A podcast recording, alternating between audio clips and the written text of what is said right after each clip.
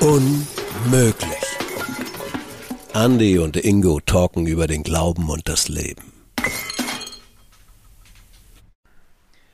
Ja, herzlich willkommen zu einer neuen Folge von Unmöglich, dem Podcast vom Deutschen EC-Verband mit Ingo und Andy. Und falls wir irgendwann im Lauf dieser Sendung nicht mehr zu verstehen sind, zu hören sind, dann liegt das wahrscheinlich daran, dass die Luft hier im Büro so schlecht ist, weil wir eben noch eine Sitzung drin hatten und es nicht mehr geschafft haben, durchzulüften. Aber wir müssen jetzt loslegen, aber ja, Ingo, to justice, ganz gerecht ist nett, weil du warst bei der Sitzung nicht vorbei und musst jetzt da durch. Ja, ich muss jetzt die Luft anhalten.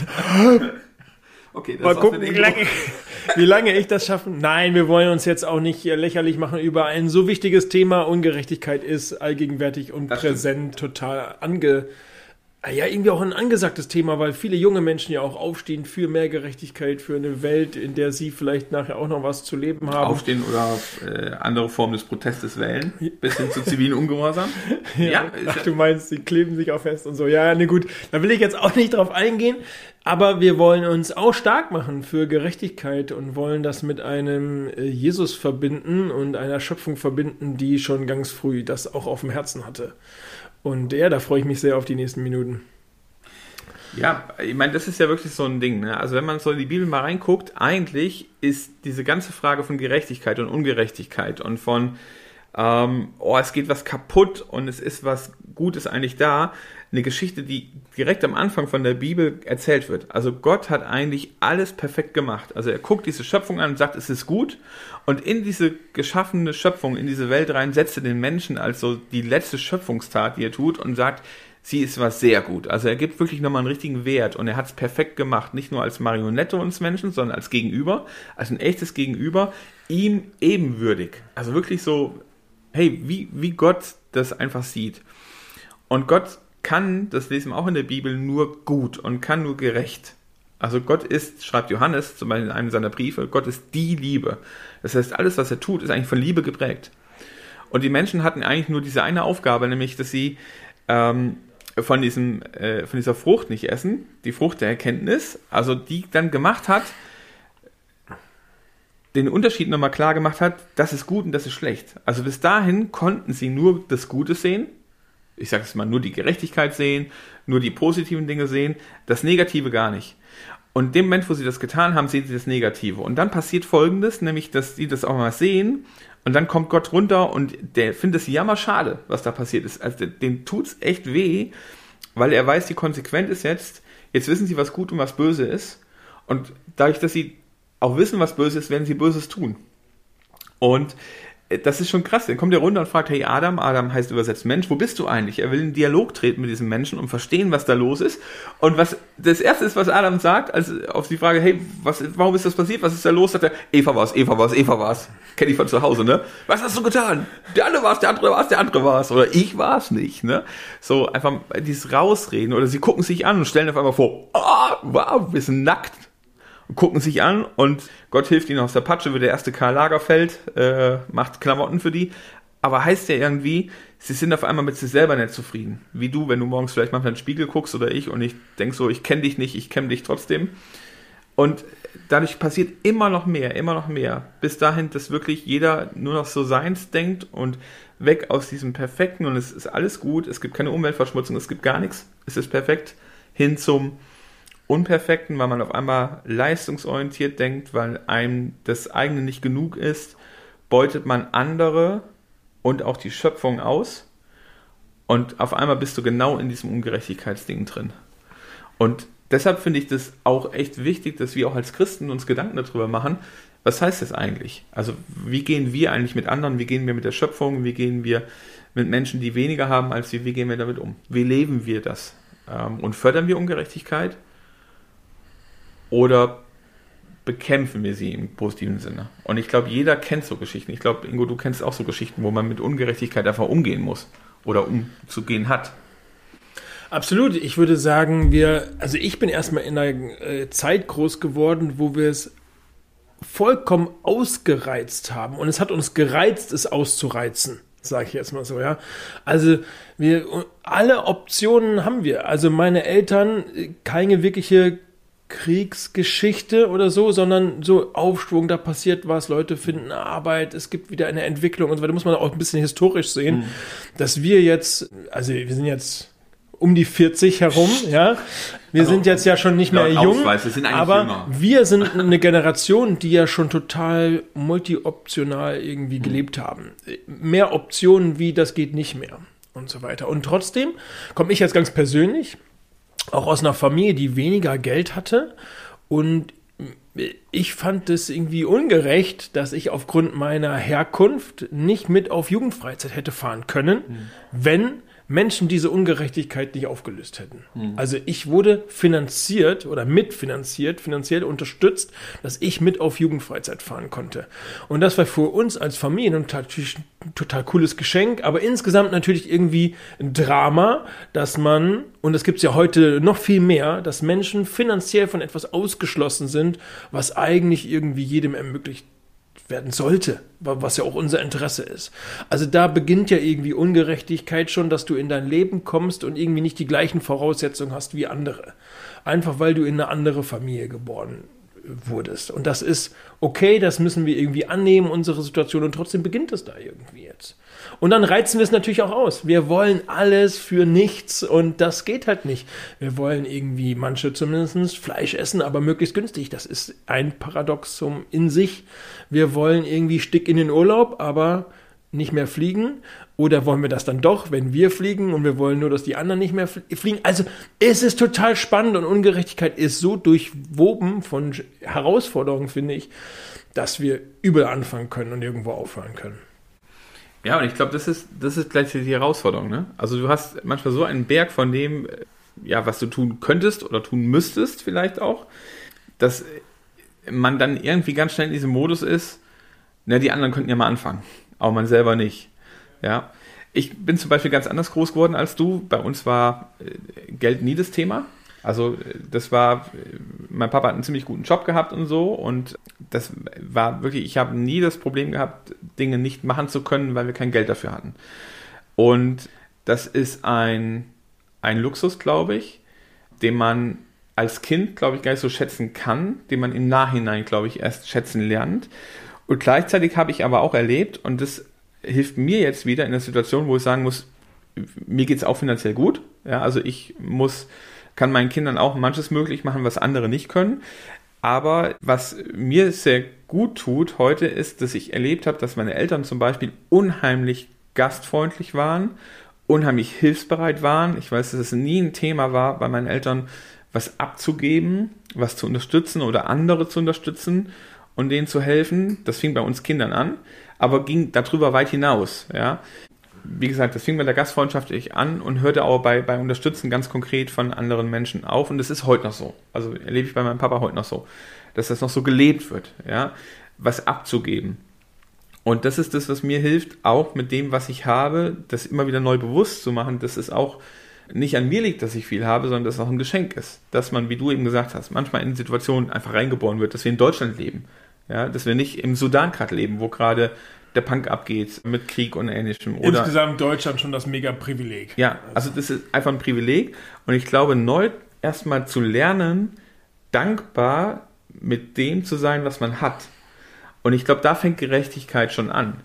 Also du hast schon eben was gesagt, was irgendwie ganz normal ist. Irgendwie ist es, glaube ich, in uns Menschen reingelegt. Und das ist tatsächlich so ein Ding, was, glaube ich, mit dieser Geschichte aus 1. Mose, die ich eben erzählt habe, angefangen hat. Dieses, ich muss auf einmal mir selber erarbeiten. Und damit es mir gut geht, muss ich irgendwie das tun. Und dann tue ich es auch mal auf Kosten von anderen, ja, weil Status und Wert bei uns schon einen hohen Rang hat. Ja. Im Endeffekt könnte ich sagen, okay, ich will irgendwie immer das schicke iPhone 14 haben, aber dass dafür Kinder in Afrika quasi schuften und die seltenen Erden rausbuddeln müssen, das verdränge ich oder will ich gar nicht wahrhaben, weil es geht ja um das, dass ich es hier habe. Und ich glaube, ein Schlüssel dazu, das wieder wahrzunehmen, ist, sich bewusst zu machen und diese Dankbarkeit wieder zu leben, dass man diese Möglichkeiten überhaupt hat, eines Schulsystems und so. Ich war auch nie dankbar, dass ich in die Schule gehen musste. Jetzt weiß ich auch, wie es in anderen Ländern aussieht und weiß, was das bedeutet für die Zukunft von Kindern, die nicht in die Schule gehen können. Und ich werde dankbar drüber. Ja. Und versuche, diese Dankbarkeit irgendwie in meinem Leben auch zu gestalten. Also, dass ich wirklich gastfreundlich bin, dass ich abgebe von dem, was ich habe und dass ich auch Leute versucht zu prägen, nochmal wahrzunehmen, was ihnen eigentlich geschenkt ist und damit umzugehen, verantwortlich umzugehen. Ich nehme tatsächlich mich selber oft auch eher als undankbar wahr, weil ich das irgendwie, weil es so normal wird. Und ganz vieles ist einfach nicht normal. Und ich kenne es ja aus meiner eigenen Biografie und damit wird es halt dann gleich auch schon spannend, dass man sogar das vergessen kann. So. Aber ich glaube, du sagst ganz viel Richtiges. Es liegt am Ende an unseren Werten. Also welche Werte haben wir und schaffen wir das so zu leben, wie wir eigentlich wollen? Also wie wir unsere Werte so konstruieren. Wenn ich zum Beispiel den Wert der Gastfreundschaft habe, dann im Idealfall versuche ich halt auch so zu leben, dass ich dann gastfreundlich bin. Das ist übrigens, das ist mega. Diese Werte sind halt total unabhängig von den Ressourcen, die einem zur Verfügung stehen. Absolut. Also wir waren tatsächlich auch sehr, also ich habe über dem Gemeindehaus gewohnt und vor und nach dem Jugendkreis waren wir halt immer bei mir. Und dann haben wir auch irgendwie die mit verpflegt und keine Ahnung was. Und das, das war irgendwie auch möglich, obwohl wir eigentlich nicht so viel Geld hatten. Mhm. So, ne? Und ich habe dann irgendwann, ich habe früh eine Ausbildung gemacht. Also ich habe früh eigenes Geld verdient, zu Hause sogar was abgegeben und so weiter. Und, und dadurch habe ich dann halt den Kasten Cola gekauft oder äh, Malzbier oder so, was man halt früher so getrunken hat. Und dann, äh, ja, habe ich die Leute schon auch eingeladen. Also es war schon irgendwie wichtig. Also die Frage ist ja, wo können wir Gerechtigkeit leben, wenn uns das wichtig ist? Ich wünsche mir, dass uns das wichtig ist, weil wir ja alle Ungerechtigkeit erleben. Ich glaube, wir alle erleben immer irgendwo auch Ungerechtigkeit. Und deswegen spüren wir diese. Und wenn wir sie nicht erleben, dann spüren wir manchmal ja einfach nur, Mensch, die Welt ist doch ungerecht oder das ist ungerecht und das ist ungerecht. Also wir wissen, was Ungerechtigkeit ist. Aber wie, wie würdest du es konkret machen? Also jetzt nehmen wir jetzt mal, wir haben es eben von den Klimaklebern gehabt, als letzte Generation, ja. ja? Die machen es mit zivilen Ungehorsam, sprich festkleben und so. Und mein Gefühl ist irgendwie schon, sie spalten damit mehr. Also du zwingst quasi, jetzt mal ganz blöd gesprochen, anderen auf, jetzt guckt halt hin, es geht nicht anders. Das Anliegen, jetzt eine Schöpfungsbewahrung und äh, Umweltthemen und so, das ja auch ganz viel mit Gerechtigkeit zu tun hat. Also an der Klimakatastrophe, das sind äh, für manche Länder ist es einfach für Leute, da wird Lebensgrundlage genommen. Ja, das ist ja auch nicht gerecht. Die kämpfen also jetzt ja schon mittlerweile auch in Spanien und so mit Dürren, die für andere existenzbedrohend sind. Und das heißt, der Zweck oder die Idee oder nein, anders, das Anliegen ist richtig und absolut nachvollziehbar und bin voll dafür, dass man seine Meinung vertritt, aber ist der Zweck der richtige? Also ich persönlich würde mich jetzt nirgendwo ankleben oder so weiter. Aber ich finde gut, dass Menschen aufstehen. Ich bin jetzt letztens, weil ich in einer Fortbildung war, ich bin übrigens mit dem Zug gefahren und mit dem Rad, um dann in Berlin nur mit dem Fahrrad unterwegs zu sein. Aus solchen Gründen hm. überlege ich mir halt so Herausforderungen für meinen Alltag, wo ich das integrieren kann. Und das Witzige ist, dass ich dann an diesem Klimacamp jeden Tag vorbeigefahren hm. bin. Das heißt, ich habe da, also ich, ich, bin nicht reingegangen, ich hatte irgendwie immer einen sehr straffen und es war so schlechtes Wetter. Ich war so froh, wenn ich dann irgendwie angekommen bin. Aber ich musste. Berlin mit dem Fahrrad ist schon. Äh, naja. Ich bin eine Stunde gefahren. Ja. Jedes Mal. Ja. Für jede Fahrt. Also es war schon auch so, dass das jetzt nicht easy war. Also es wäre mhm. jetzt mit der Straßenbahn schon ein bisschen entspannter gewesen. Aber ich hätte fast genauso lange gebraucht, abgefahren. Ja. Naja, egal, Randnotiz. Äh, mir ist das persönlich schon wichtig. Ich überlege tatsächlich, bei jeder Autofahrt, muss ich die jetzt eigentlich machen oder nicht? Und ich habe wirklich auch mega oft ein schlechtes Gewissen, weil ich dann schon merke, boah, das wäre jetzt irgendwie auch anders möglich, wenn ich jetzt von meinem hohen Ross runterkommen würde, da eine halbe Stunde länger zu brauchen oder keine Ahnung was. Hm. Ne? Also ich ringe da total oft mit mir.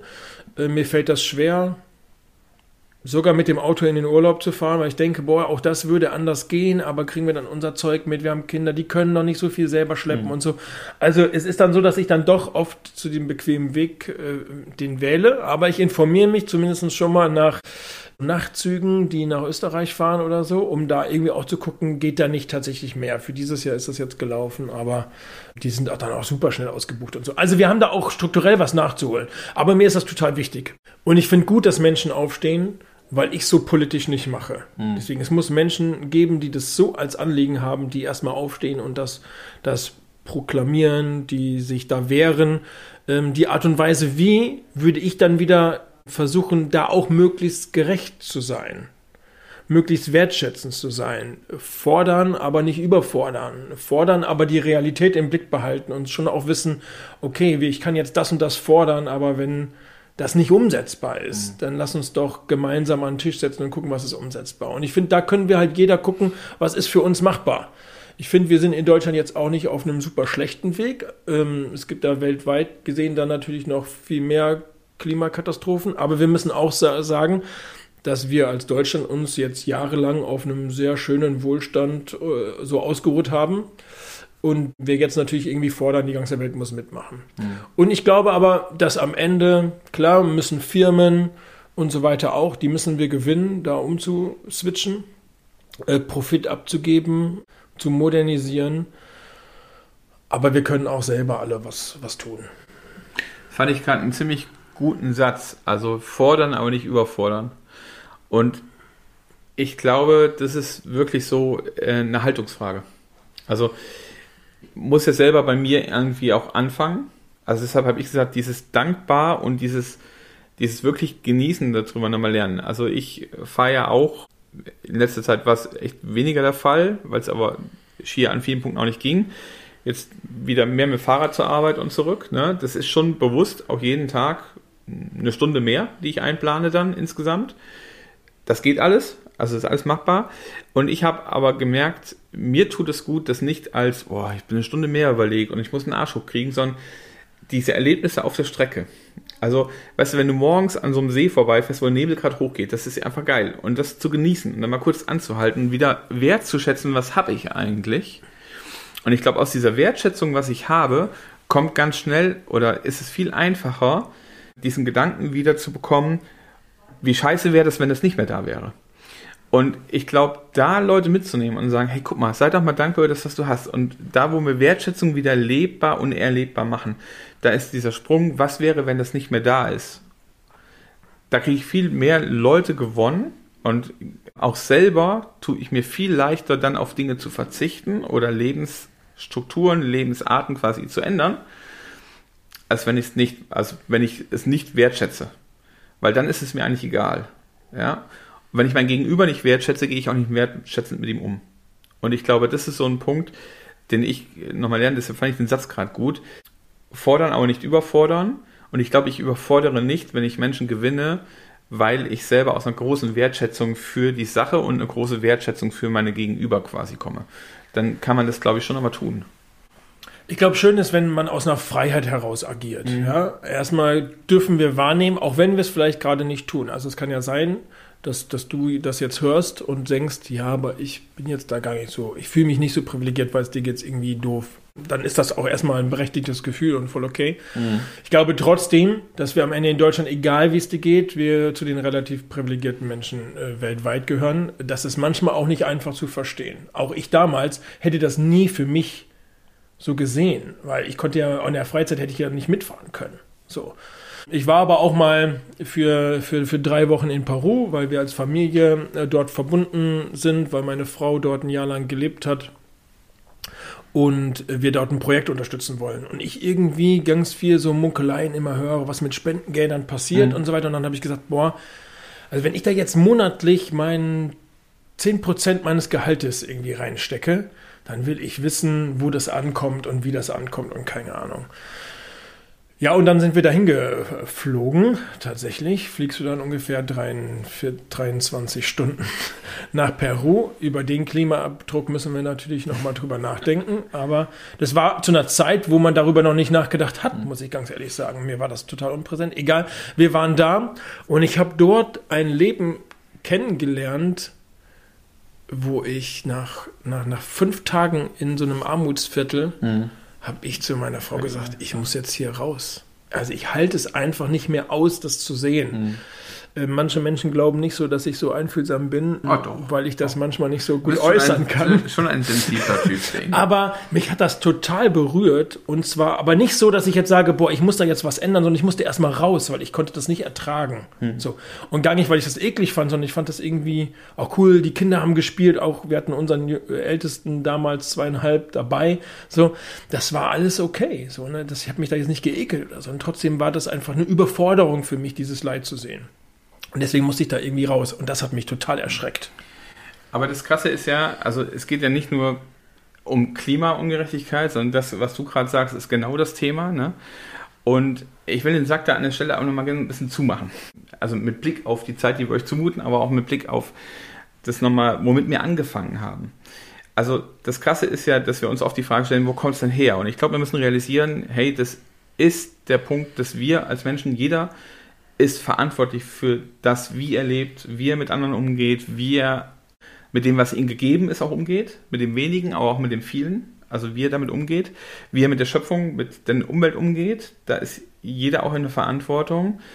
Cool finde ich, dass Gott sich aus der Verantwortung nicht rausgezogen hat. Also, dass er damals nicht gesagt hat, ach scheiße, Menschen hat nicht funktioniert, Menschen wieder weg, was Neues, sondern dass Gott immer wieder Wege gesucht hat, wie er Gerechtigkeit schaffen kann. Also wie er wieder die Menschen zu sich bringt. Also wie er auch wieder erlebt, dass wir als Menschen verstehen, hey, Gott meint's gut.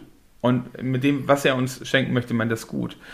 Und das finde ich auch klasse, dass die Bibel eine Geschichte schreibt von einem Gott, der Menschen nachgeht und der vor allen Dingen, das entdecken wir bei Jesus, ganz oft zu denen geht, die ungerecht behandelt wurden oder die außen vor waren oder die wenig hatten. Ja, lass uns dann noch mal einmal kurz anschauen, und, was Jesus alles, genau, äh, das, für was Jesus einstand. Da wollte ja, ich hin. Genau, Bitte. das ist nämlich geil. Weil wenn wir uns nämlich kurz mal angucken, Jesus hat sich für äh, Gesundheit eingesetzt. Ja. Also ich würde sagen, dass der Ursprung vom Gesundheitssystem in Jesus liegt.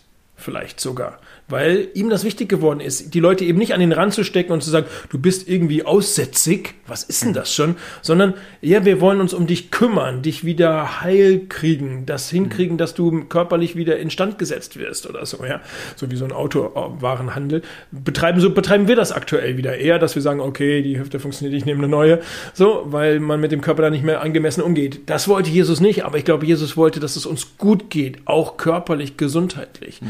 Ich glaube, dass Jesus total bildungsorientiert war, Menschen etwas zu vermitteln, die nicht lesen, schreiben und so weiter konnten. So, dass auf eine wertschätzende Art und Weise, so dass sie es verstehen können. Ich glaube, dass Jesus für Gleichberechtigung gekämpft hat also früher haben Frauen, das ist ja dramatisch für unsere Welt, also aus meinen Augen sowieso überhaupt nicht ja. nachvollziehbar, Frauen so wenig gezählt, aber Jesus hat sich eben für sie eingesetzt. Und sie und, zur ersten Zeugen der Auferstehung gemacht quasi. Ne? Und ich finde dramatisch, ehrlich gesagt, wo wir 2000 Jahre später immer noch, dass wir dieses Thema immer noch haben, ist für mich irgendwie ein Drama, dass, dass wir das über die Jahre ja. hinweg nicht komplett losgeworden sind. Aber auch da würde ich sagen... Auch in unseren Gemeinden tatsächlich. Ja, sagen, aber Jesus ist da auch ein Ursprung. Und ich würde sagen, dass zeigt eigentlich, dass, die, also jetzt nur drei Beispiele, wir könnten noch mehr aufzählen. Naja, Hast also, eins? Äh, naja ich, sag mal, ich sag mal, das Gerechtigkeit in Beziehungen. Also, weißt du, so dieses Wertschätzende ist ein ganz großes Thema bei ihm. Und, ja, wir könnten Kinder genauso, ja. also natürlich total. Wir, wir, könnten da noch viel mehr Absolut. Ich glaube, was wir jetzt mit diesen Beispielen äh, sagen wollen, ist, dass Jesus genau dafür halt da ist und gekommen ist. Und ja. er interessiert sich eben, ja, ich habe auch eine spannende Frage mal gehört. Ja, interessiert er sich denn auch für mich, weil ich bin ja irgendwie der Privilegierte. Ja, auch dafür interessiert ja, sich es. Aber du brauchst ihn dann vielleicht nicht so sehr oder du brauchst niemanden, der so sehr für dich kämpft, wie jemand, der, der irgendwie unterdrückt wird, der klein gehalten wird und so weiter. Und deswegen und, kommt er genau auch dafür. Ja, aber gleichzeitig brauchst du ihn, glaube ich, vielleicht umso mehr, wenn du es auch nicht so wahrnimmst. Aber ganz oft ist ja so, dass ich halt in meinem Denken, wenn ich die Möglichkeiten habe, denke ich, ich kriege alles hin. Aber dann gibt es doch Situationen in meinem Leben, die kriege ich nicht hin. Spätestens da, wo es um das Thema Schuld und Vergebung geht, auch gegenüber Gott, kriege ich sie allein nicht hin. Und da ist, glaube ich, tatsächlich es so, dass wir, die wir privilegiert sind, weil wir viele, viele Möglichkeiten haben und schwerer damit tun, Hilfe anzunehmen und das, was Jesus anbietet, anzunehmen, als jemand, der gar keine andere Chance hat oder, keine, oder den, der viel mehr darauf angewiesen ist. Und ich erlebe zum Beispiel Menschen, die wenig haben, oft eine viel größere Dankbarkeit als Menschen, die viel ja, haben. Absolut. Und das finde ich da genauso. Also glaube ich, doch, ich glaube, gerade wir, die wir privilegiert sind, brauchen ihn, um zu merken, woher kriegen wir denn das, dass wir privilegiert sind? Also wer schenkt mir denn so viel? Also dieses Thema Dankbarkeit ist bei mir echt ein großes Thema. Deshalb finde ich Jesus eigentlich jemand, der Gerechtigkeit schenkt, jedem, jedem und jeder und gleichzeitig der sogar sagt, hey, es wird eine Zeit kommen, wo er wiederkommt, wo einfach das Thema Ungerechtigkeit überhaupt kein Thema mehr ist, sondern wo es wirklich kein, ja, ist, also manchmal stelle ich mir das vor, das stelle ich mir abgefahren Das muss der Hammer sein. Stell mal vor, es gibt keine Ungerechtigkeit mehr. Das muss, um den Bogen zu spannen zu deiner Anfangsgeschichte, wie das Paradies auf Erden klingt. Ja, und ich glaube, das, das verspricht er. Und äh, ich sehe uns da schon, wenn du jemand bist, der sagt, hey, mit Jesus habe ich etwas zu tun und ich will das ernst nehmen, was er sagt, dann ist, glaube ich, ist es, glaube ich, wichtig, das auch mal zu hören, vielleicht ein bisschen kritisch aus sich zu hinterfragen, hey, wo lebe ich ein Stück weit von dieser Gerechtigkeit in meinem Umfeld, die Jesus mir entgegenbringt und die ich dann anderen wieder entgegenbringen kann.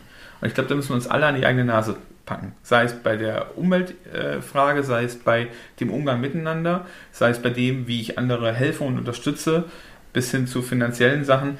Wie gehe ich mit dem, was mir geschenkt ist, um? Und Absolut. ein bisschen mehr auf Jesus gucken. Und auch wir packen uns jetzt an die eigene Nase. Und äh, der Filter. Ja, weil das täglich Thema ist. Ganz Ganz, genau. klar. Ich Ja. bin auch täglich ungerecht und wenn Ja. ich nicht selber ungerecht bin, dann lebe ich halt in einer Verstrickung einer, eines Weltsystems, das ungerecht ist. Ich werde dich jetzt täglich darauf hinweisen. Danke dafür. Aber wir wollen dich auch nicht entmutigen Nein. im Sinne von, das ist alles doof, sondern dir eher sagen, hey, das, was so wie die Schöpfung gedacht ist, das korrigiert Jesus halt wirklich wieder, sowohl emotional für mich irgendwie eine Gerechtigkeit, die sich auch gut anfühlt, wertgeschätzt, aber auch eine globale, eine, eine neue Welt bricht da irgendwie an und das ist jetzt wiederum auch cool. Wir können Teil davon sein und damit prägen und irgendwie den Anfang machen. Und manchmal sind das halt kleine Sachen, die cool sind. Irgendwas Faires zu kaufen, weil da jemand anderes bezahlt wird, wie jemand anderes und so weiter und so weiter. Ja?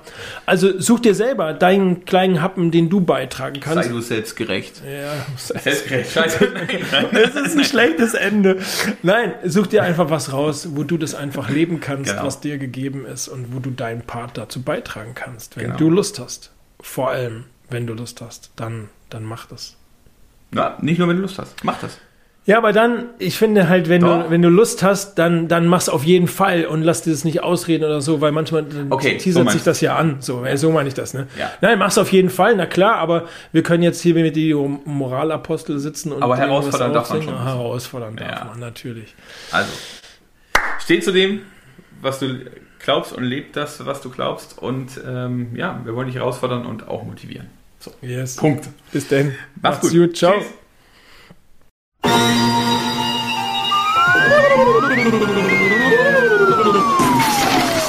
Unmöglich. Andy und Ingo talken über den Glauben und das Leben.